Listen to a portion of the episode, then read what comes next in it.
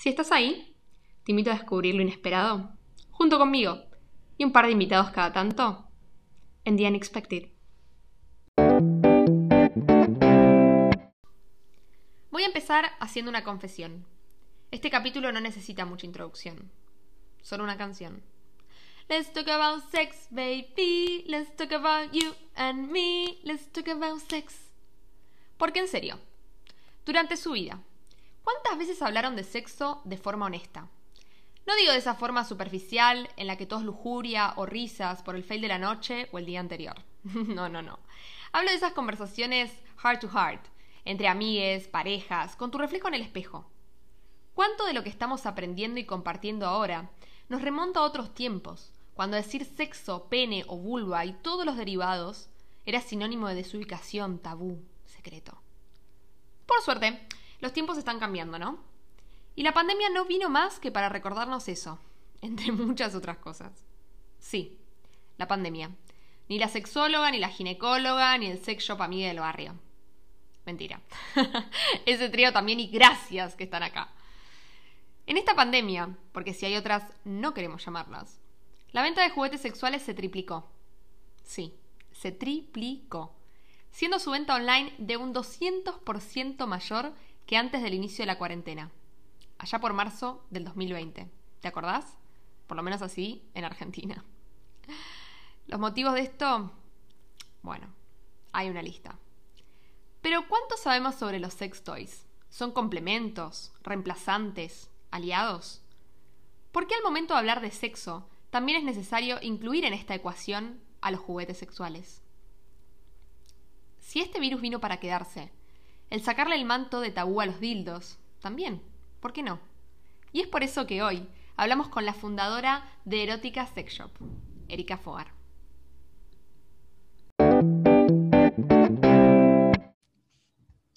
Erika Fogar tiene 29 años, pero recién hace dos comenzó a amigarse con su sexualidad. Es coach ontológica y sus últimos proyectos se centran en conectar a las mujeres con su poder personal y el amor propio. En mayo del 2019 decidió emprender su propio sex shop con el objetivo de generar un lugar de conversación, empoderamiento y diversión para que las mujeres pudieran charlar sus dudas y llegar a lograr el goce pleno de su sexualidad. Se considera chaqueña de corazón y educadora sobre el amor propio, un camino que ella misma se encuentra recorriendo hace más de 10 años. Eri, gracias por estar hoy en The Unexpected. Hola, Cande. Muchas gracias a vos por la invitación y por dar, darme el lugar y el espacio para poder charlar de este tema tan lindo. Sí, más unexpected que de unexpected ponerse un sex shop, ¿no? Algo que probablemente muchas personas se deben preguntar. Yo inclusive me pregunto, ¿cómo empezás un sex shop? Tipo, te amigas con tu sexualidad, empezás el autodescubrimiento, pero ¿en qué parte decís, listo, voy a vender juguetes sexuales? Les podemos decir juguetes sexuales. Sí, sí, sí, podemos decirles juguetes sexuales. Bueno, en realidad me pasa algo muy gracioso con eso, de que ponerle que aproximadamente hace 5 o 6 años que yo tengo la idea o he dicho, me encantaría tener un sex shop o algún día voy a tener un sex shop. Nace de esta cuestión de cuando voy a un sex shop, generalmente la paso muy bien, me quedo un montón de tiempo hablando, entonces dije, bueno, qué lindo sería poder reproducir este negocio, o sea, estar justamente trabajando de esto. Pero cuando yo lo digo a, los demás, los digo súper, o sea, súper naturalizado. Cuando lo conté la primera vez dije, no, viste que bueno, que estás ahí cuando, cuando decís que tenés ganas de abrirte un sex shop y la gente me solía decir, no, pero e, eso no suele decir la gente Erika. Y para mí era normal, para mí es como no, poder, o sea, como todo el mundo no quiere tener un sex shop. Porque es un poco tabú, ¿no? Es como, digo, ponerte un sex shop o decirlo, ya, ya verbalizar que querés eso es como romper un poco el tabú. ¿No? ¿Cuál es la función del sex shop? Venís y decís, bueno, voy a poner un sex shop. Tenés que romper ese prejuicio que hay para con el autoplacer, el autodescubrimiento y la sexualidad de cada persona, ¿no? Muchísimo, sí, sí, porque yo lo digo nuevamente, una naturalidad con la que ya me sale, pero porque siempre fui fan. O sea, yo veía un sex shop y entraba, porque quería ver a ver qué había, quería hablar con la gente, quería preguntar de todo un poco. Aparte porque hay tantas cosas que es como un nuevo mundo. Entonces, la verdad que me pareció fantástico y sobre todo yo, yo siempre tuve una cuestión natural en contra de los tabús, como que ay, pero ¿por qué, ¿por qué esto es tabú? ¿Por qué de esto no se habla? ¿Por qué esto tiene que ser así? Es como que más o menos la historia de mi vida. Y cuando se dio la oportunidad de poner este emprendimiento, surgió como la idea de una tienda online, pandemia, ¿no? Bueno, tienda online, ¿qué puedo poner? Y ahí fue como que volví a mi recuerdo del sex shop y dije, esta es la oportunidad de poner la tienda online y poder hacer el sex shop que hace tanto lo quiero tener. Pero sí, lo digo y la gente como que me queda viendo y en momentos es también a veces suelo recibir una mirada como diciendo, no lo digas muy fuerte. Claro, tipo, baja un poquito el volumen. Es como, durante mucho tiempo, no sé si tanto ahora, porque incluso las ventas subieron muchísimo con esto de la pandemia. Viste el negocio y dijiste, acá es. Acá es. es, es la unión de súper secreto, ¿no? Como te comprabas no sé, la bombacha comestible en chiste para tu amiga que cumplía años, por ejemplo, o lo que te, lo que te comprabas ni siquiera lo charlabas, es como, esto es mío, lo escondo en un cajón, que nadie lo vea, que nadie sepa que está acá, yo tampoco quiero saber que está acá hasta que, bueno, pinta la noche, por ejemplo, pero eso ya como que por ahí la pandemia permitió que lo habláramos un poco más porque las ventas aumentaron y, y salieron reportes, incluso se habló mucho sobre el sexting, pero eso también fue cambiando, ¿no? Antes del 2020, todo fue mutando algo que decir, bueno, pará, sí, tengo un vibrador, ¿no? Como estos términos de dejar de llamarlo incluso consolador. Porque aquí Uy, súper importante. Sí. Sí, sí, sí. Esa palabra, ahí, bueno, hay un montón, pero entramos al primer tabú de no, no, no hay que decirle más consoladores, porque no vienen a consolar a nadie. Esa, idea es, o sea, fíjate el, poder de las palabras, ¿no? Porque como vos dijiste, no quiero que nadie se entere, no quiero que mi pareja se entere, no quiero que mis amigas se enteren de que tengo un vibrador en mi casa porque qué van a pensar o qué van a decir. Yo creo igual coincido. Eh, gracias a la pandemia hubo un boom por esta cuestión, ¿no? Del distanciamiento social, del, encierro, de, bueno, amiguémonos con los juguetes sexuales porque hay, ah, nada, hay que seguir disfrutando y tenemos a las personas lejos, no nos estaríamos pudiendo Hay que seguir físicamente. Claro, y por suerte, por suerte se empezó a ver más, se empezó a hablar más, hoy en día hay más figuras públicas que hablan sobre sexualidad, sobre placer, así que estamos en el camino de, pero yo creo que todavía falta recorrer mucho, porque lo mío es una tienda online, pero la mayoría de los sex shops que yo suelo conocer en las ciudades, tal vez las ciudades más chicas, están todos muy escondidos, adentro de una galería, ¿viste esas galerías que parecen medias turbias? Bueno, que no sabes a qué entras, tipo, bueno, a ver. Claro, bueno, a ver acá que estaba el mercado, no sé, este, lo otro, y es como decís, tiene pinta ya de ilegal ese lugar. Como que todo acompaña, son muy pocos los lugares que los tienen en público y ni te cuento el gran problema de entrar a la gente le les cuesta mucho entrar, inclusive digitalmente. Yo tengo mucha gente que me dice, mira, te compro, te pregunto, pero no te quiero seguir en las redes porque yo no quiero que vean que sigo un sex shop. Me pasa mucho eso. Entonces, se empezó a hablar más, pero creo que hay todavía un par de cuestiones que, tenemos que superar de hacer sobre todo este tema tan tabú, como que de esto no se habla, y justamente porque de esto no se habla, estamos como estamos con la sexualidad, hay como, y sí, iba a terminar pasando esto, hay, hay mucho para aprender que, que no nos enseñan, y creo que está bueno, está bueno empezar a, hacerlo más visible. Pero sí, es un proceso. Es un proceso. Es un tema, ¿no? También, por ejemplo, el otro día veía a una, sí, a una sexóloga diciendo, bueno, voy a sortear este vibrador y igual cuando le llegue a su casa, tranqui que va empaquetado, el código que, de pagos de Mercado Libre, como estas cosas de decir, tipo, todo te acompaña también, igual está bien, porque por ahí sos, no sé, tenés 16, 17 años y no querés que tus viejos se enteren, o vivís con tus viejos y de repente llega tremendo dildo, pero más allá de eso es como decir, ¿no? Todo este, esta, este aura de, ocultamiento donde por ahí con, los padres uno tanto no lo habla, lo, se anima más a hablarlo en amistades, en informalidades, en reuniones, pero es decir, no hablemos del tema, no hablemos ¿no? de sexo, no hablemos de mi satisfacción personal y dejarlo de lado, como es un código de compra que nadie se tiene que enterar, es un paquete que tiene que venir como si te hubiesen regalado, no sé, un conejito, pero ahí encerrado en una caja, y nada más, listo, no sale más del tema. Vas a tu cuarto, lo desenvolves, lo escondés. Como que si bien se abrió muchísimo, siento que al mismo tiempo está este aura alrededor de tabú, como bien decís, donde decís, bueno, entro al sex shop o no entro al sex shop. O mismo esto de meterte en el callejón de la galería y decir, uh, estoy haciendo algo re ilegal. O sea, ¿qué me pasa?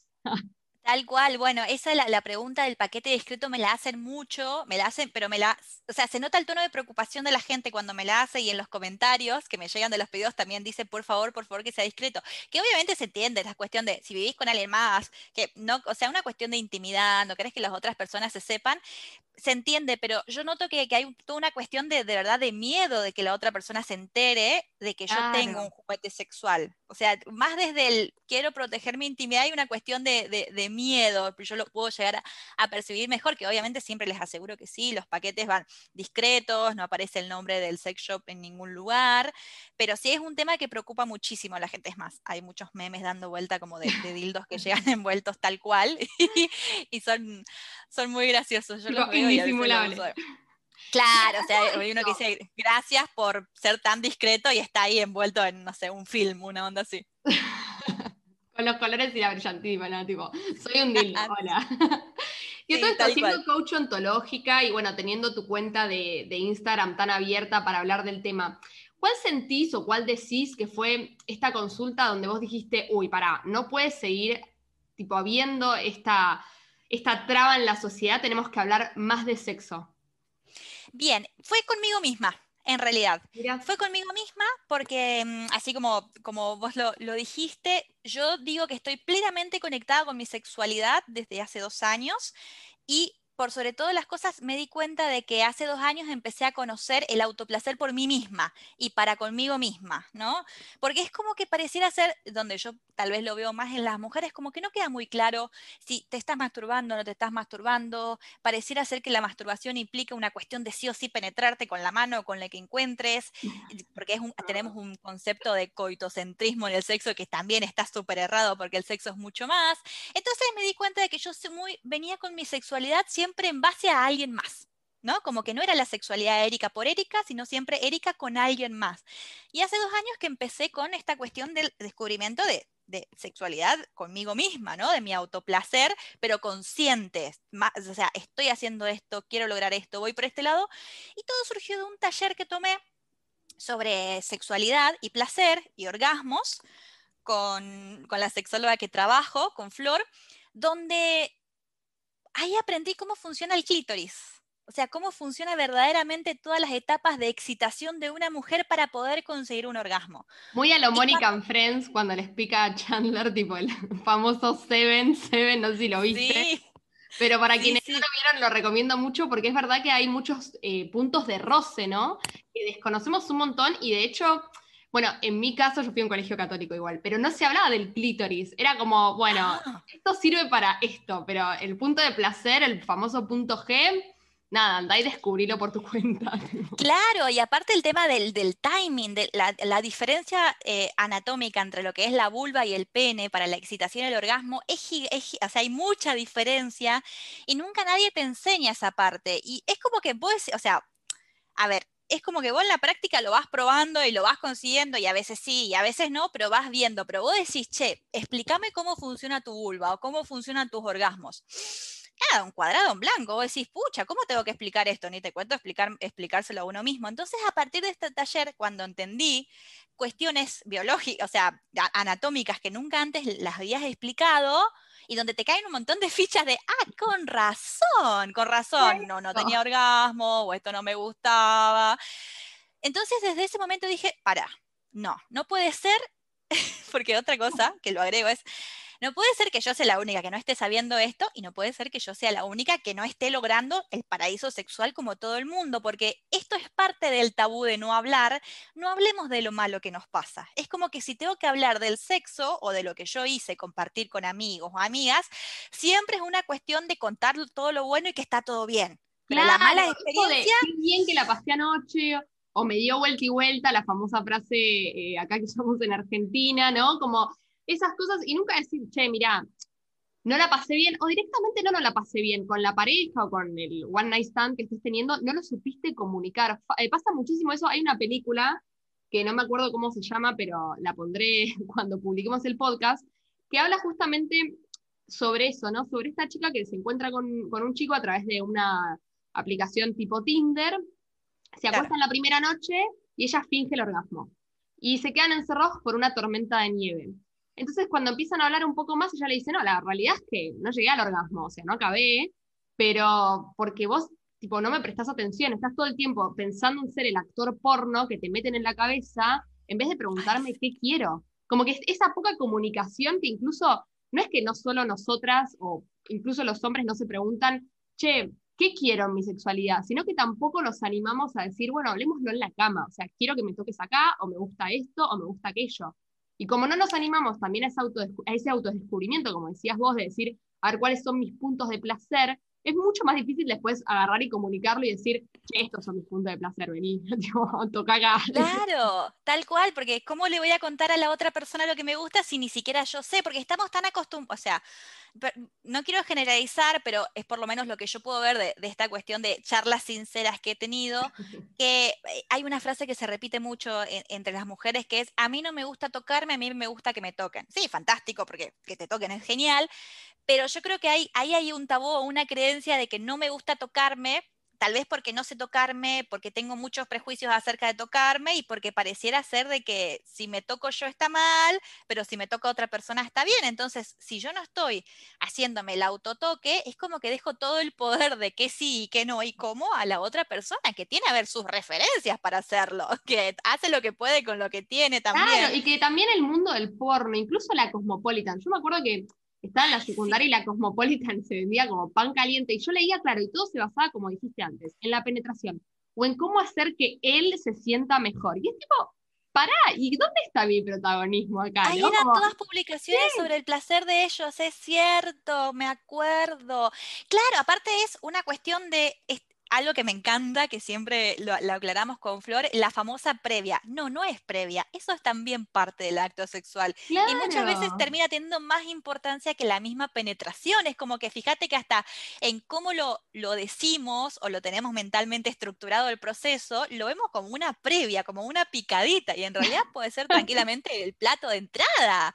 Claro, pero la penetración el postre, como, che, pará, vamos fuerte. Claro, encima, mira, te tiene un datazo súper importante que Te escucho. datazo, datazo, em, mm, menos del 15% de las mujeres, según un montón de estudios sexológicos, menos del 15% de las mujeres llega al orgasmo solamente con penetración. Claro. Solamente con penetración. Y de ese 15%, el 10% llegó porque había un contacto eh, indirecto con la zona del clítoris, pero el otro 85% de mujeres no llega al orgasmo con solo la penetración. Es que no, esto es gigante es como decir, bueno, es toda una esencia, ¿no? Como, bueno, como bien lo presentaste con la parte de plato principal y todo, es todo un menú, como que tenés que consumirte todos los pasos del menú para poder pasarla realmente bien, o no, el famoso rapidito, pero es como que hay una erosión y una mal llamada previa en donde decís, pará, quiero llegar a esto, quiero pasarla bien en esto, y no necesariamente se tiene que llegar a la penetración. Y por ahí es como que si no llegaste a la parte de la penetración o el famoso, entre comillas, se le muere, tanto el hombre como la mujer se sienten en un epic fail, como, ah, bueno, listo, fracasamos en nuestro acto sexual. Y en realidad por ahí el acto sexual per se, en el sentido de la famosa mal llamada previa y todo, estuvo bárbaro. Pero como se frustró en ese último tramo, decís, no, fue una mierda, o fracasamos, o incluso la, la humillación que viene si es alguien con, a quien no conoces, o si es alguien con quien venías acumulando ganas y de repente no se dio. Ay, sí, bueno, eso, o sea, es como, a ver, crónica de una muerte anunciada, es como lo, más posible que pase con todo el nivel de nerviosismo que manejamos, es que no, no sea el, encuentro sexual de tus sueños, pero es lo más probable, porque el, principal responsable de la, excitación es, el cerebro, es la mente, entonces si ahí hay una preocupación, listo, es una catarata que puede caer por el otro, pero no está mal. Y dijiste algo muy importante, porque hasta inclusive, sé que lo que voy a decir puede sonar como controversial, pero es cierto, ni siquiera el orgasmo es el fin último del acto sexual. Porque es verdad que pareciera ser que si no tuvo un orgasmo, o si no hubo un fuego artificial, o si no quedé gritando por el cielo, no vale nada de todo lo otro que hicimos. Y nada más contrario que todo eso. Puede ser que no haya ni un, orgasmo, pero que haya estado fantástico. O puede ser que ni siquiera hayamos, hayamos tenido penetración y haya estado fantástico, pero tenemos una idea muy errada por esta cuestión de, digamos, la educación sexual del porno, que la mayoría de, al menos la generación de, los 30 y alrededor tuvimos, porque todavía no se hablaba en detalle de esto. Estamos muy errados en los conceptos, estamos muy errados porque el porno tradicional es coitocentrismo en relación al hombre, es así. Sí, y tampoco te habla de las diversas relaciones que se pueden tener, ¿no? Desde la homosexualidad hasta el experimento con distintas personas de distintos sexos o distintos géneros, o como Tal quiera cada uno etiquetarlo cuando en realidad no debería etiquetarse, pero bueno. Como esto de decir, bueno, eh, mujer con mujer es súper hot en el porno, hombre con hombre, quién es el pasivo, quién es el activo. Y en realidad hay un montón de cosas que deberíamos sacarle ese manto de, prejuicio que, nos dio justamente la industria del porno y la industria del desconocimiento, ¿no? Como esto de decir, bueno, el hombre tiene que haber eh, uno pasivo y uno activo y no puede ser un rol que vaya cambiando constantemente y la mujer necesita algo puntual para que la penetren porque si no, tipo, no es un acto sexual. Como rompamos con eso, por favor, y para algo están también eh, los juguetes sexuales, ¿no? Para romper toda esa mítica que únicamente se puede si hay penetración por algún orificio directamente. Si claro, tal cual. Bueno, hay, una frase que a mí me encanta, que es en realidad, viste, los colores, y para, para las niñas, los, los, colores y los juguetes no tienen género. Bueno, los juguetes sexuales también no tienen género. Están hechos para una función y de ahí vas a usarla como quieras, con quien vos quieras. O sea, no hay juguetes de hombre y mujer. Hay juguetes tal vez sí para lo que es vulva, para lo que es pene. Pero en esta cuestión de la diversidad sexual, tranquilamente, o sea, ya sabemos que la genitalidad no te va a definir en tu género. Así que ese lenguaje sí yo trato de cuidarlo mucho justamente para, para no terminar de, encasillar en un solo lugar. E inclusive el otro día salió un debate muy, muy interesante, porque en la definición técnica, digamos que todos los juguetes que son para masturbación del pene, la categoría se llama masturbadores, pero todo lo que es para... ¿Viste? Y es, es, lo, masturbador y es un juguete para pene. Entonces, ¿por qué el de la mujer no se llama masturbador si también es para masturbación? Ese la verdad que es un debate que está en la jerga de los juguetes, que está bueno y que se empezó a dar hace poquito también, porque es como que cayó la ficha diciendo, che, nos estamos dando cuenta de, así como corregimos consolador, ¿no deberíamos estar corrigiendo esto también en este momento? Sí, porque es la famosa de tipo, voy a decir el término muy vulgarmente de se hizo la paja o me hice la paja y es como, ah, solo aplica al hombre. Y en realidad no, o sea, gente, las mujeres también se masturban, por ahí no decís tan, me dice la paja, o sí lo decís, pero es como esto de que, bueno, el hombre se masturba, la mujer se consuela, ¿no? Como, y la mujer no va a hablar del ah. tema y el hombre va a decir que le dedicó una a Mirta Legrand, qué sé yo, no sé, es como esas cosas que también tapamos un montón frente a decir, bueno, a mí me enseñaron a que no, blanca, casta, virgen hasta el matrimonio, y el hombre es como, eh, vení, yo me hice la paja, tipo, te dediqué una, y es como, rompamos con eso, eso también debe derivar en las típicas fotos que te mandan en bolas los tipos como diciendo, ah, mirá cómo la tengo, y vos estás como, pero ¿por qué? Ay, bueno, sí. señor. Sí, sí, sí, sí, esa, esas nudes que viste cuando decís nadie pero Bueno, en un curso de sexualidad que una vez hice, uno de los doctores dijo una frase muy buena.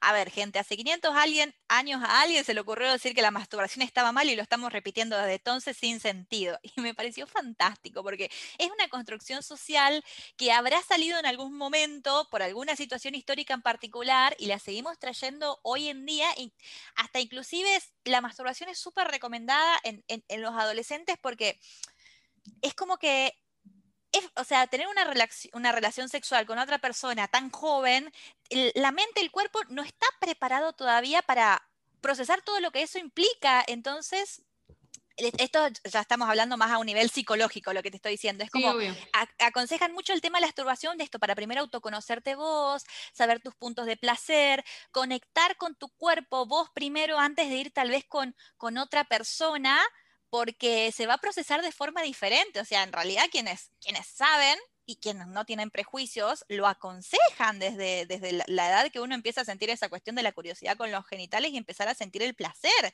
Ni siquiera es que está visto como algo malo. Y ni te cuento. Ay, viste cuando es, es que hay mucho, ¿no? Esta cuestión de el tabú de la masturbación entre la pareja, como que si yo lo tengo que hacer es porque afuera hay, o sea, es como que en la otra persona no lo conseguí o no está. Entonces tengo que recurrir a, una cuestión alternativa. Eso también igual pasa más, ¿sabes qué? E, es un tabú que llevan mucho los hombres, ¿no? Yo, hay un, hay una, frase que yo digo siempre, es como eh, vibradores, la amenaza fantasma, porque es como parece Total, es verdad.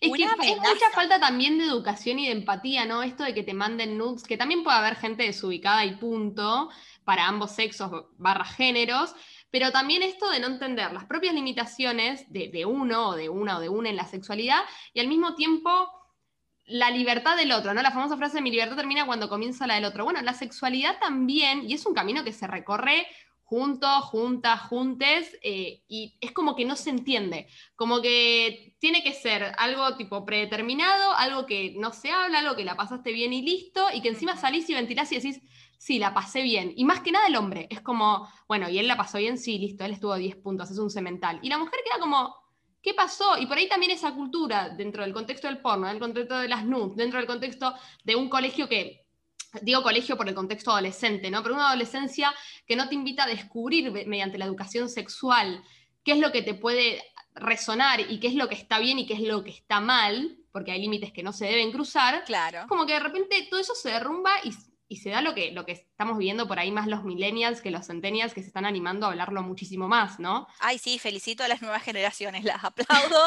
porque gracias por empezar a hablar más de este tema. Bueno, inclusive esta cuestión de la Ay, no me sale, no me sale la palabra ahora, pero bueno, lo, hegemónico, ahí está, lo, hegemónico del porno, que todos los penes y todas las vulvas son iguales, y nada más alejado que la realidad.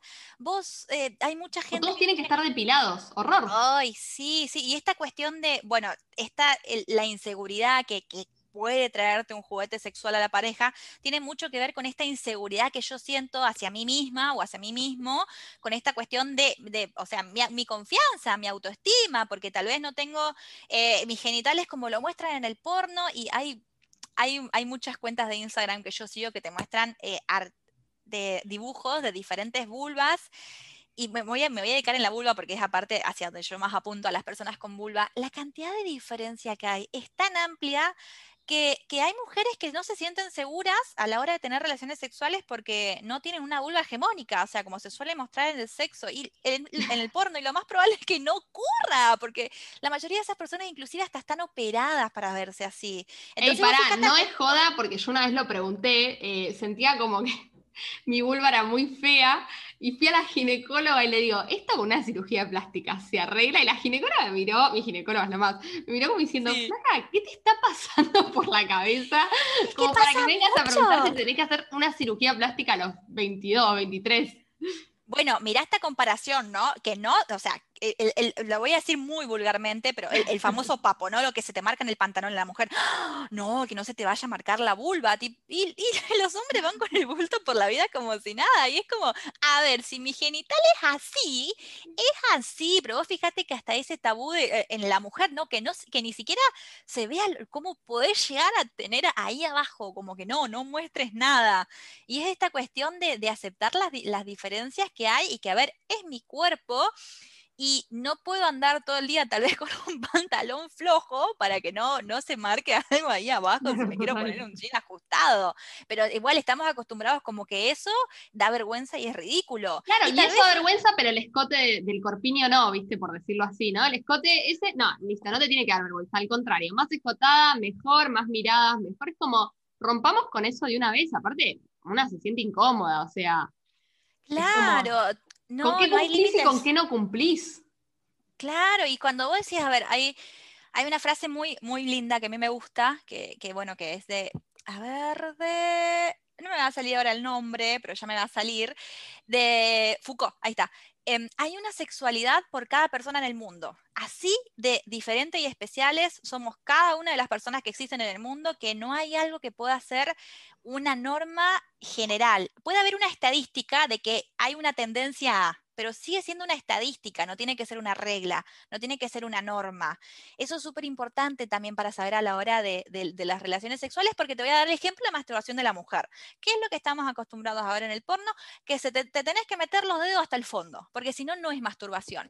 Y los mayores puntos de estimulación de la mujer eh, se pueden encontrar por fuera de la vulva, no hace falta que estén adentro. Entonces, claro, si yo crezco con la idea de que para masturbarme me tengo que meter los dedos, de pura suerte me estoy pudiendo tal vez poner la copita o un tampón en este momento, claro, voy a huir a esa situación. No, no, no voy a querer ponerme nada si tal vez estoy recién iniciando, ponele, con el tema de, la sexualidad o inclusive después de muchos años que, y esto lo digo con total libertad porque para mí es fantástico porque me pasó a mí, seguramente hay mucha gente que le pasa, a mí también me pasó, yo me aterrorizaba la idea de tener que masturbarme con la mano y con los dedos y hacer una penetración. porque no, o no entender qué hacer con la mano y con los dedos.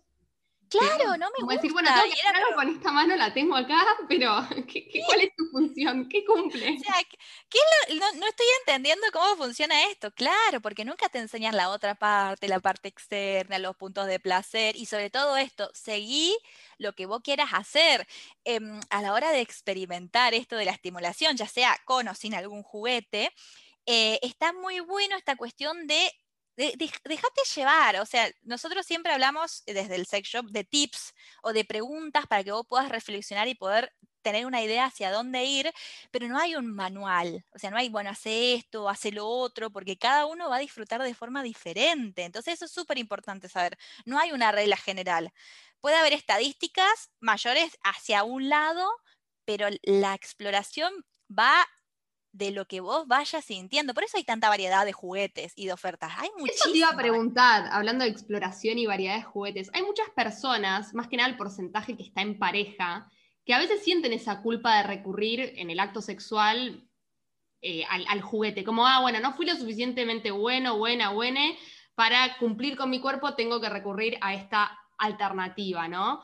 Ay, ¿Qué sí. piensas sobre eso? O mismo, ¿no? La pareja que, que, que ella o él o ella tiene su propio juguete sexual y, y se, se da el famoso acto mal llamado egoísta, ¿no? Como que te das tu momento, todo, y es como, che, ¿por qué te estás masturbando si estás de, de novia, novio, novie? ¿O por qué en tu relación sexual necesitas un extra, por así decirle? Como que pensás Claro, uf, muchísimo. Este- aparte, este tema me encanta, me fascina. Voy a empezar con, con una anécdota que yo siempre cuento, porque me lo han dicho muchas veces. Ella, desde las dos el- estaban ventilando a full, ¿viste? Una, con la sí. cirugía en la vulva y la otra con las anécdotas de encuentros. Me parece Pero de vuelta, porque a pasa algo que es mágico, que cuando una persona dice, a mí me pasa esto, Total. saltan un tanque y dicen, a mí también, gracias por traer el tema a la, ve- a la mesa de debate, gracias, gracias por hablar de esto. Bueno, una anécdota que me pasa mucho con el sex shop, tal vez a veces publico juguetes y me llegan comentarios que, a ver, yo, yo los entiendo, pero los voy a contar de esta forma así, en forma de chiste, por ejemplo, vamos a hacer un, un hombre X que le vamos a poner de nombre Pepe, ¿no? Pepe me escribe y me dice, eh, mi novia, esposa, mujer, pareja, no necesita eso porque para eso estoy yo. Pero me lo dicen en forma de chiste. Entonces yo lo primero que pienso es, a ver, Pepe, si vos estás vibrando, anda a un doctor, porque eso no es normal. ¿Sí? No es, no es normal que tu cuerpo esté vibrando. Y lo otro, que hago esta analogía, pero para que, que se pueda entender mejor, ¿viste cuando vos tenés un personaje en un videojuego? Que le compras armadura, que le compras Sí. espada, que le compras poderes mágicos. Bueno, ahí está. Hacé de cuenta que, que este, estos juguetitos sexuales son como ahí, te vienen como una poción o un elemento extra que te puede ayudar en algún momento si lo necesitáis y si lo querés usar. Es lo mismo, es un complemento para disfrutar de nuevas sensaciones, porque no es que va a ser lo que vos no podés hacer, te viene a, a ayudar a que puedas experimentar cosas nuevas con la otra persona. ¿Sí? O simplemente no nuevas, capaz que hacen siempre lo mismo, pero porque, che, a vos te gusta que, que vibre, a mí me gusta que vibre, vibremos, hagámoslo. Total, como darse esos lugares, como que uno cree que si fue ella, él, ella, a comprarse ese juguete es porque hay algo que está funcionando mal. Y por ahí es porque es un complemento, como vos decís, esta armadura o poción mágica del videojuego Sí. que te ayuda a decir, llego a otro, a otro nivel, ¿no? O puedo Claro, pero incluso más el cuerpo, el famoso, no sé, lubricante, los aceites, todo. Hay un montón de Uh. conjuntos que te ayudan a que incluso las sensaciones, ¿no? De los sentidos físicos se aumenten a otro nivel que es como subirle el volumen a la música, ¿no? Llega a otro nivel. que, claro. "Ah, Ojo, esto me hubiese gustado probarlo antes. Porque encima ahí dijiste, tocaste- dije, uh, porque tocaste un tema fantástico que es el tema de los lubricantes, que también hay un tabú, que, que si lo uso es porque no estoy excitada, porque no estoy lubricando. Vos podés estar lubricando como una catarata y ponerte el más lubricante para más placer. O sea, el lubricante te viene a ayudar para cuando no hay lubricación y te viene a ayudar para cuando te pinta tener más lubricación. Yo a todas las parejas, no parejas, personas solas les digo, tenete tu kit de lubricantes, porque la facilidad, la facilidad del lubricante y lo que vas a poder disfrutar con la otra persona, porque ni siquiera es para la masturbación, eh, puede ser para los masajes, puede ser para la penetración, puede ser porque me gusta la textura que tiene. O sea, el mundo del sex shop si bien es como más conocido por los juguetes sexuales, hay un montón de otros complementos que están ahí para disfrutar y que la gente no, les presta atención, porque ahí se es un tabú, no, porque si me compro un lubricante, ¿qué, van a pensar? Que no lubrico bien. No se trata de que lubriques bien. No, y aparte también que te gusta. sabores, olores, o sea, jugar realmente con todos los sentidos y dejar de decir, bueno, no lubrico bien o no se le para bien o en conjunto somos un desastre porque ninguno llega al punto máximo, el orgasmo lo que sea. Y hay un montón como de background que, podríamos tener en cuenta para que justamente estos prejuicios se rompan, ¿no? Total. Claro, por eso, mira, yo, ah, para que, así como ejemplo, ¿no? Eh, yo, lubricante al lado de la mesita de luz, o sea, encuentro sexual, lubricante en la cartera. Moria ya lo dijo una vez, que nunca te falta el preservativo y el lubricante. Ahí, ya, lo dijo de antemano. Porque es la verdad que es fantástico, es precioso y es todo un mundo que, que por tabú no lo estamos viendo y que viene simplemente, yo digo, todo lo que encuentras en el sex shop está para que vos seas feliz. no, están para otra cosa, no busca generar ninguna guerra ni darte vos para abajo, pero sí es cierto, hay mucho tabú, pero creo que es porque esta cuestión de que no se habla, como decís vos, che, no, no, hago esto porque vos no sos suficiente, sino porque quiero experimentar cierto, quiero experimentar esto con vos y algo que es igual de válido, quiero experimentarlo sola, solo, sole, porque mi sexualidad es primero mía y después es una sexualidad que comparto con vos, pero en primera instancia es mía, entonces por más que esté en pareja, es igual de válido tener tu momento de intimidad con vos misma, con vos mismo, con vos misma. Es más, es recomendado que lo tengas. Porque así... Claro, es sano, Está buenísimo. Descubrís hasta tus propias limitaciones, lo que te hace vibrar, los sentidos que querés despertar en un encuentro con vos misma, mismo, misme, o cuando vayas a tenerlo con la otra persona. Claro, tal cual. Bueno, y esta que vos dijiste antes, el tema de la comunicación. Pero, a ver, es tan difícil decir lo que queremos muchas veces. Es tan difícil, pero por falta de costumbre, por muchas inseguridades sobre también que pueda llegar a pensar el otro si yo le, o la otra persona, si yo le digo tal o tal cosa. Entonces estamos como que ahí eh, eh, jugando a, tratar de adivinar con la mente qué es lo que podría ser o qué es lo que podría llegar a pasar. O sea, pasa de los dos lados, como que no hay preguntas y tampoco hay a veces proactividad para hablar, pero porque pareciera ser que si yo te tengo que decir que me gusta, pareciera ser como que te estoy corrigiendo, que te estoy mostrando una falta. sí, o que no sabes lo que estás haciendo. Claro, no está acostumbrada al feedback, al feedback positivo, claramente. Entonces, eso se lleva para el lado de la sexualidad también. Y cuando empezás a hablar y cruzas ese umbral mágico que es de empezar a decir que te gusta, cómo te gusta, y se abre la comunicación con la otra persona, es fantástico, porque inclusive eh, por eso yo hablo mucho también del tema del amor propio. Después lo llevas a otras áreas de tu vida. Che, si pude acá decir lo que me gusta, comentarlo, marcarlo y llevarlo adelante, lo puedo hacer en otra área de mi vida también. O sea, es una cuestión que sucede en un lado y sucede en el otro, o viceversa. Más profundo, ¿no? Hablando. No, totalmente. Además es como esto de que si, es como decir, si lo puedes verbalizar en este contexto y en esta situación que es sumamente tabú, oculta o bajo las sábanas, ¿no? Por así decirlo, ¿por qué no lo vas a poder hacer después en tu día a día en la oficina, ¿entendés? Como, quiero ese aumento, yo ya puedo decir lo que quiero en la cama, ahora quiero que me aumentes el sueldo. es que es cierto, y yo siempre digo hay esta frase que, placer y, amor propio vienen de la mano, porque viste que por suerte en esta cuestión de aprender a amarse más, de aprender a quererse, que en todos lados vamos a leer, tenemos información, tenemos cursos, talleres, nadie habla, o sea, no se habla mucho de la parte de la sexualidad, y la sexualidad es un pilar enorme para poder eh, también construir lo que es el amor propio, si no pareciera ser esto, que es donde yo me siento, pareciera ser que mi sexualidad, ¿sí? mi autonomía y seguridad sexual siempre dependía de otra persona y no dependía de mí. Total. y ahí es, cuando te falta la media naranja, ¿no? No, no por una cuestión oh. solo emocional, sino también porque si tu sexualidad va a depender de un y otro para complementarte, y no de vos Estamos en la lona. ¿no? Como, ¿por qué no el resto de la vida, no? ¿Por qué, ¿Por qué no tengo que buscar esa media naranja si no me puedo complementar yo misma con mi propia sexualidad y mi propio descubrimiento y mi autosatisfacción? Claro, tal cual. O sea, ves ahí es una dependencia que no vamos a terminar de cortar nunca. Entonces va a haber una, patita del amor propio que, nunca se va a completar si, si seguimos en, esa estructura o en esa mentalidad. Por eso me, me parece súper importante esto y sobre todo de que hablemos. O sea, basta de o sea, basta de inventar. Primero basta de fingir orgasmo porque a nadie le ayuda a fingir orgasmos y después basta de, de no hablar honestamente lo que nos pasa, obviamente, con las personas que vos quieras, pero cuando empezás a abrir ese diálogo de comunicación con, con, la gente que tenés de confianza, es fantástico porque te das cuenta de que no, no todo el mundo la pasa bien todo el tiempo. No, eso es una mentira universal. Es como que pasan situaciones que es normal que pasen, pero está bueno que uno tenga la confianza por poder hablarla, porque eso me pasaba como una de las motivaciones para abrir el sex shop, que cada vez que iba a un sex shop estaba como tres horas hablando con la gente porque se daban charlas que yo no veía que se den en ningún otro lugar. O sea, esas charlas de pasa esto, tengo este problema, eh, no sé cómo solucionar esto, yo las veía dentro de un sex shop y no las veía en otro lugar, de, que son lugares de confianza también, que estaría bueno que se den.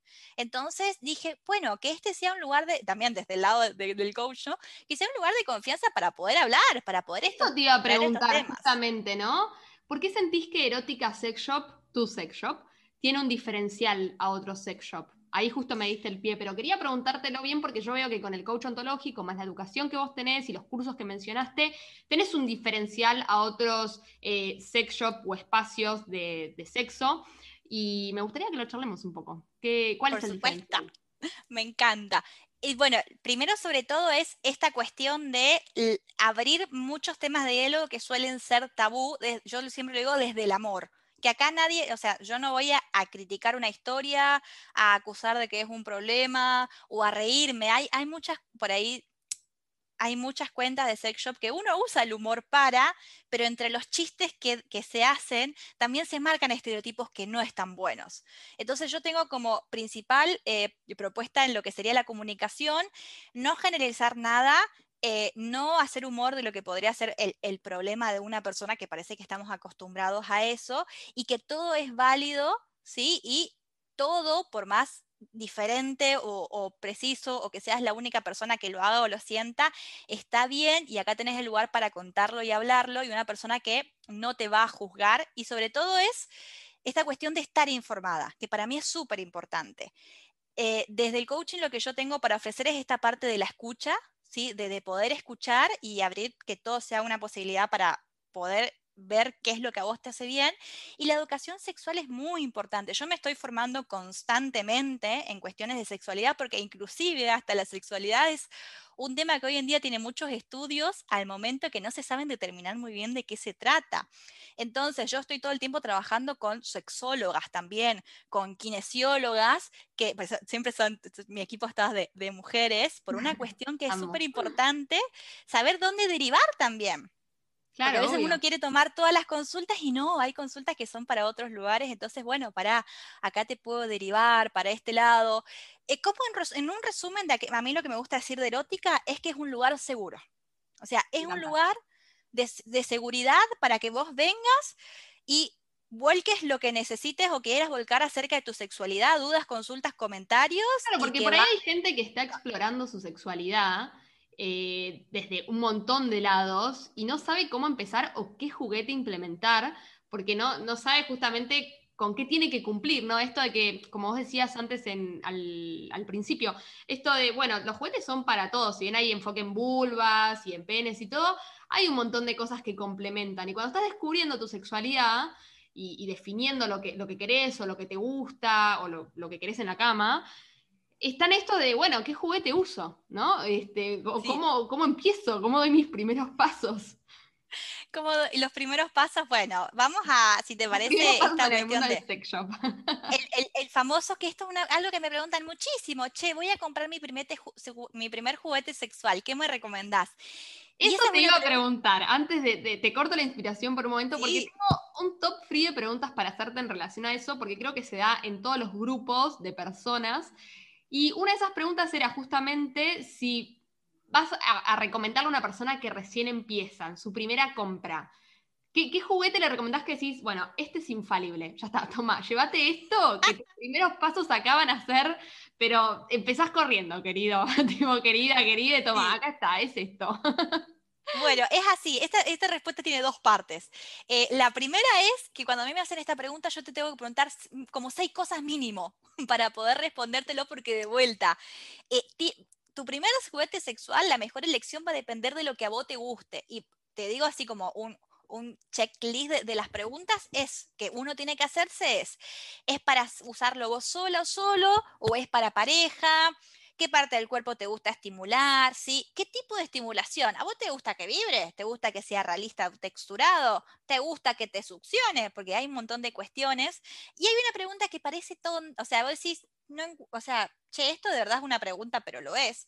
Si te inclinas más por algo realista o por algo más de fantasía porque eso tiene que ver con el tema de la excitación. Yo capaz te mando un dildo realista y a vos te tenés la fantasía con un vibrador de conejito, un vibrador de zorrito, que está fantástico. Entonces es como, hay un par de preguntas que cuando me lo dicen yo lo hago, ¿Y la gente responde o, es como, che, para Eri, estás violando mi privacidad? ¿Cómo es? Mira, no, yo siempre le hago la introducción, mira, yo te voy a hacer un par de preguntas, vos respondeme las que quieras, pero es para darte una mejor respuesta. Por la verdad que estoy feliz de que la gente se abre bastante.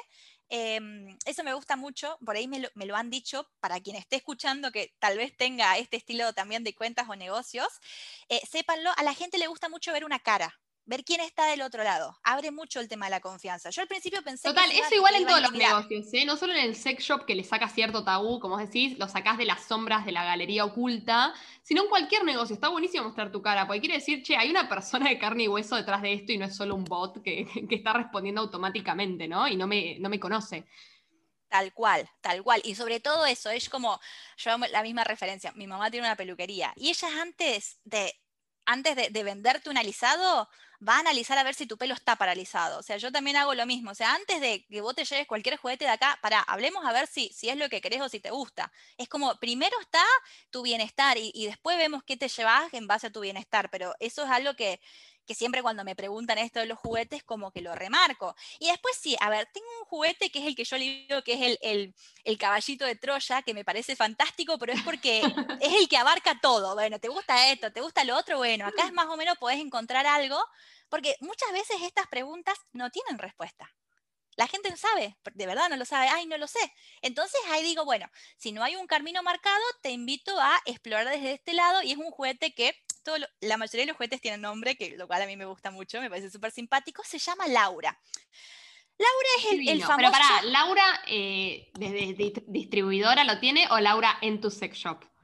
Laura eh, en mi sex shop. Y, en, en, realidad en cualquier, que es de una marca que es Sex Therapy y eh, se llama Laura en todos lados. En cualquier sex shop que esté se va a llamar Laura, pero tiene, o sea, tiene otro nombre que es la varita mágica o el Magic Hermoso. Algo así, la varita mágica. O la otra forma común, ¿sabes cómo se lo conoce? Como el micrófono. ¿Viste bueno, también. que tiene forma de micrófono? Es el... Focaliza nuestros deseos, por así decirlo. Claro, es como el juguete emblemático. ¿eh? Aparece en la mayoría de las series, de las películas. Es de los primeros vibradores que salieron así modernos. Es, viene con, digamos, un palito y le sale la cabecita. A ver, la gente ve eso y se asusta, dice, yo no me voy a meter eso. No, no es para, a ver, es lo que yo siempre digo, si te pintó usarlo para penetración, bienvenido sea, hacelo, pero es un juguete que busca con la vibración estimular todo lo que es la zona externa. Y no hablo solamente del clítoris, hablo del perineo, hablo de la zona externa del ano, hablo de los pezones, hablo del cuello, hablo de la piel. Por eso me gusta como para un primer juguete, para empezar a amigarse y a explorar la vibración sin la presión de que tenga que haber penetración con la vibración. Ah, eso es muy bueno, es porque resume todo lo que veníamos hablando, ¿no? La penetración no es fundamental ni necesaria, se puede dar como no se puede dar y está todo bien, y este juguete lo demuestra, ¿no? Como podés usarlo para eso, pero también podés explorar otras zonas erógenas, sí, erógenas. Claro, tal cual. Y acá voy a hacer un, parate de seguridad porque siempre lo tengo que hacer de que es, estamos hablando de... Ante toda la responsabilidad. Sí, ¿por qué? Esto es regla de oro juguetes anales. Todo lo que sea juguete anal tiene un tope, o sea, tiene como un, parate de seguridad, así físicamente, porque el, el, músculo que se encuentra en esa zona absorbe, chupa y se va, se fue. Entonces, mm, penetración con laurita siempre y cuando sea vaginal, porque anal se puede ir, como se han ido muchas veces y hay muchas historias de hospitales que cuentan eso. Eso es un parate de seguridad como regla general para cuando uses un juguete. siempre el higiene, ¿no? También, como esto de limpiarlos, porque yo sé que es un recordatorio que mucha gente decir, uh, qué boluda esta que está diciendo eso, pero es como que hay gente que dice, bueno, listo, lo dejo para otro día y por ahí, tipo, che, pasale, una, una esponjita, no sé qué, ¿cómo lo limpias? Bien, súper sencillo. Es con, hay el, dependiendo si tiene pilas o baterías, y, o sea, la parte eléctrica, un poquito de atención, hay cuidados especiales, pero en general es una cuestión de agua tibia y jabón, neutro y secarlo bien. Así de sencillo. Agua tibia o agua fría también. Jabón neutro y secarlo bien, porque si le queda agüita, se pueden formar honguitos. Si no lo limpias después de los fluidos corporales, claramente se va a formar. Aparte es goma, o sea, no, no es un milagro salido que todo lo cumple, o sea, tienes. Claro, no, aparte, digamos, hay algunos que son de cristal o metal. Si no lo limpiaste, después, gracias la infección que te vas a traer si lo usas de vuelta, porque claramente ahí ya, ya hubo unos gérmenes que se estuvieron reproduciendo porque no se limpió. Entonces la limpieza es muy importante, así como el guardado. Guardarlo dentro de una bolsita de tela y te aseguras de que esté bien. Ay, me encanta. Y hablando sobre juguetes, ¿no? Porque lo habíamos mencionado, las parejas también usan juguetes, claramente. ¿Cuáles son esos juguetes? Seguía repitiendo la palabra, ¿no? Esos sex toys, para cambiarle un poco el término, que decís, bueno, esto es para la pareja, como además del lubricante que te puede ayudar tanto en lo, personal, en la autosatisfacción, como también para divertirte, por así decirlo, con la otra persona. ¿Qué otros eh, sex toys, vamos a seguir cambiando el término, recomendás cuando es un encuentro con un alguien más, un externo, no solo con una misma? Bien, ahí tenemos eh, hay juguetes que vienen especiales para pareja. ¿Por qué vienen especiales para pareja? Porque están pensados para una interacción de pene-pene, vulva-vulva, vulva-pene. O sea, están pensados para la interacción de dos genitales entre sí. Así que por eso están denominados para pareja. Existen entonces, buenísimo. Sí, hay, un montón y hay una versatilidad. Hay dos en particular que a mí me gustan mucho. Em, uno se llama los anillos para pene y el otro, en realidad el nombre es, es Hana, pero es ahora, te voy a explicar bien, pero este, por ejemplo, es para la penetración, tal vez haya o no vulva o pene, es como indiferente. Por ahí el, del anillo tiene que haber un pene, pero puede ser que del otro lado, o sea, haya también o, una vulva o un ano sin ningún problema. El anillo para pene, te explico rápido cómo funciona, puede venir con o sin vibrador, pero se coloca en, en la base del pene y tiene dos efectos. El primero es como una pseudoconstricción, así que si es una persona con pene que disfruta de la presión en esa zona, va a ser fantástico.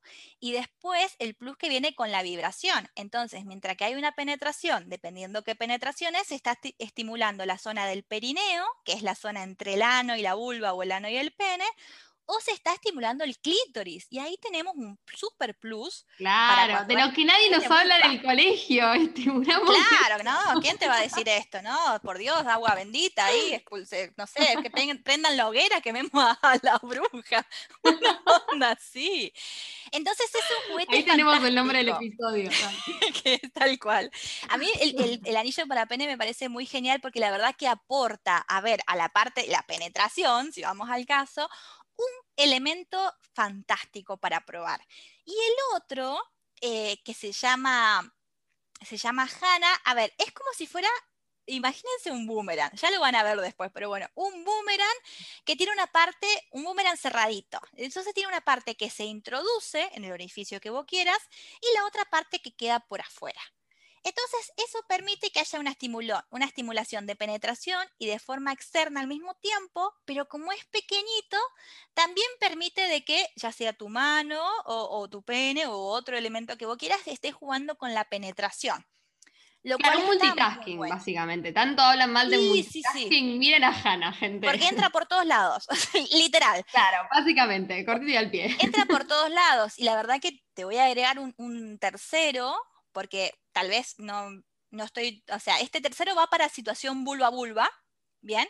Que es, él se llama el strap-on, que es como si fuera un dildo que tiene una parte que se introduce. Entonces, suponte que yo tengo introducido, ¿sí? En mi vagina la parte de ese dildo con vibrador y por fuera sale otra parte de dildo que es para que yo pueda, por ejemplo, jugar con la penetración con la persona que tengo al lado. ¿No? Pero ah, lo que es vulva y vulva, para que puedan jugar con la penetración. Esos son los que se relacionan directo genital-genital. Aclaración, genital-genital directo. Después, todos los otros que hay, por las partes del cuerpo que vos quieras, sin problema. Es como libre la imaginación, pero estos te dan esa facilidad. Sí, obvio, es cuestión de tipo, como el lubricante, ¿no? Lo que decíamos, puede estar como para lubricarte una zona o puede ir para masajes directamente. Claro, tal cual Y bueno, me divierto por todos lados, siempre con responsabilidad, cuidado y mucha Sí. higiene, por favor.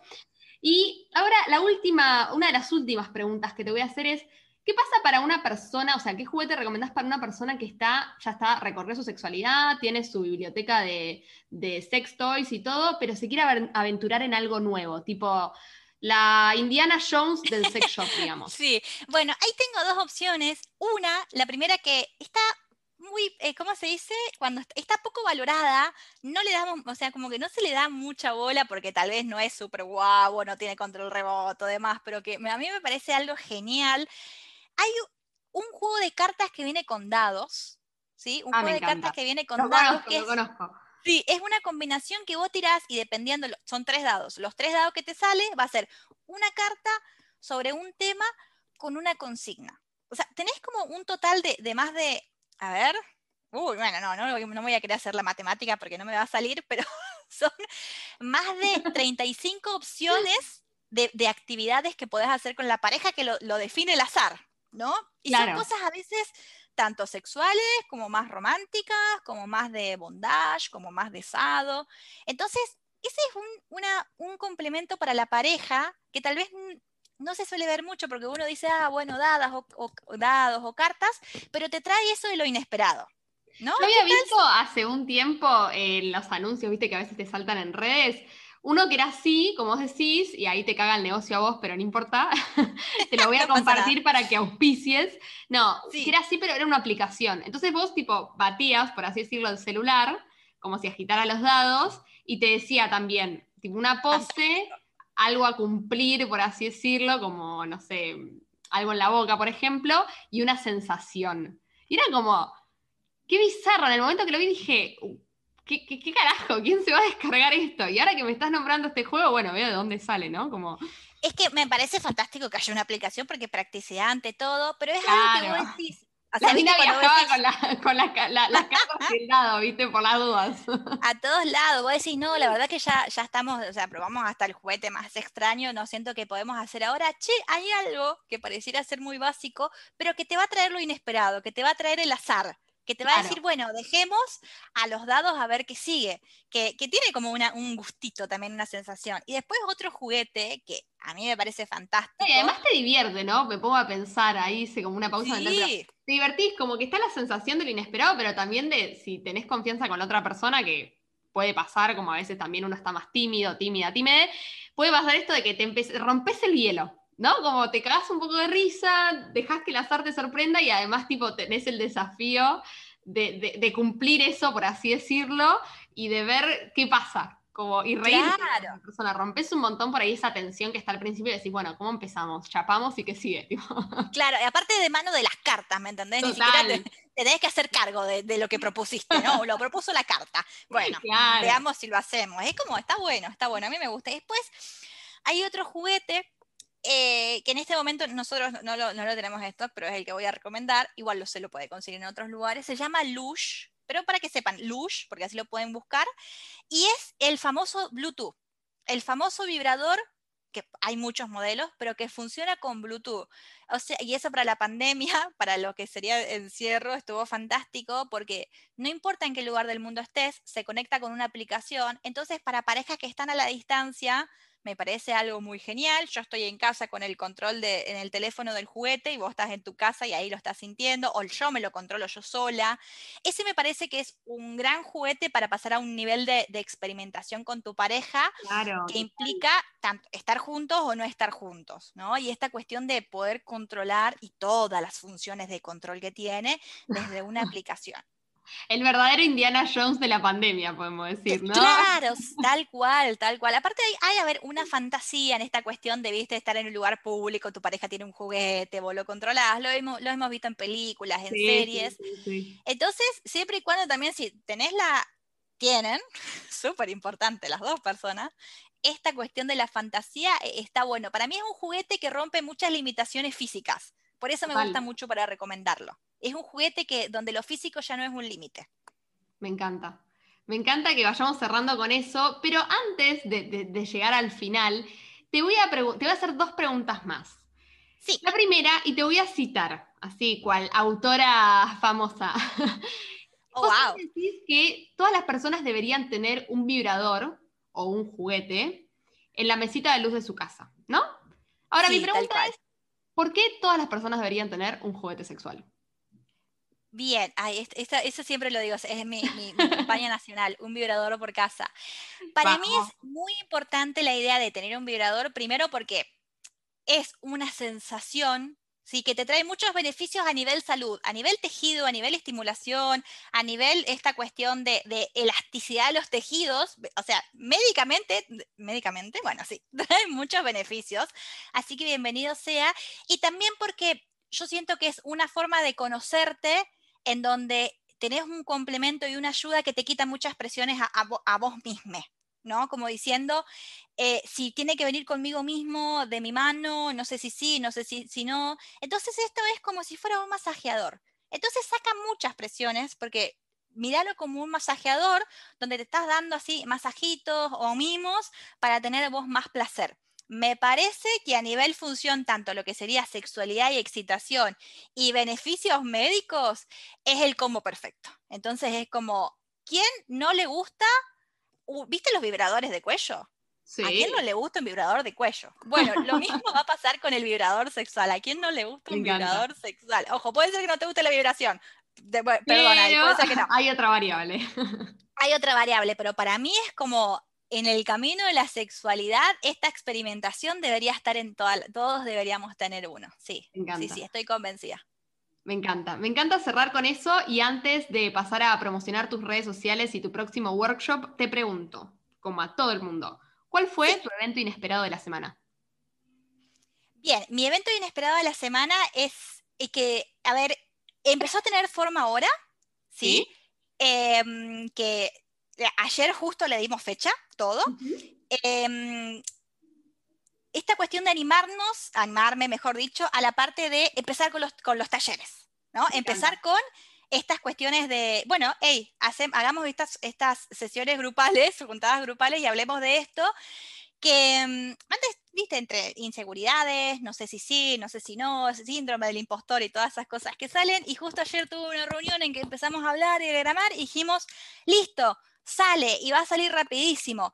Así que mm, el, evento inesperado de, esta semana para mí fue eh, darle la forma que le faltaba para que esto pueda llegar a salir.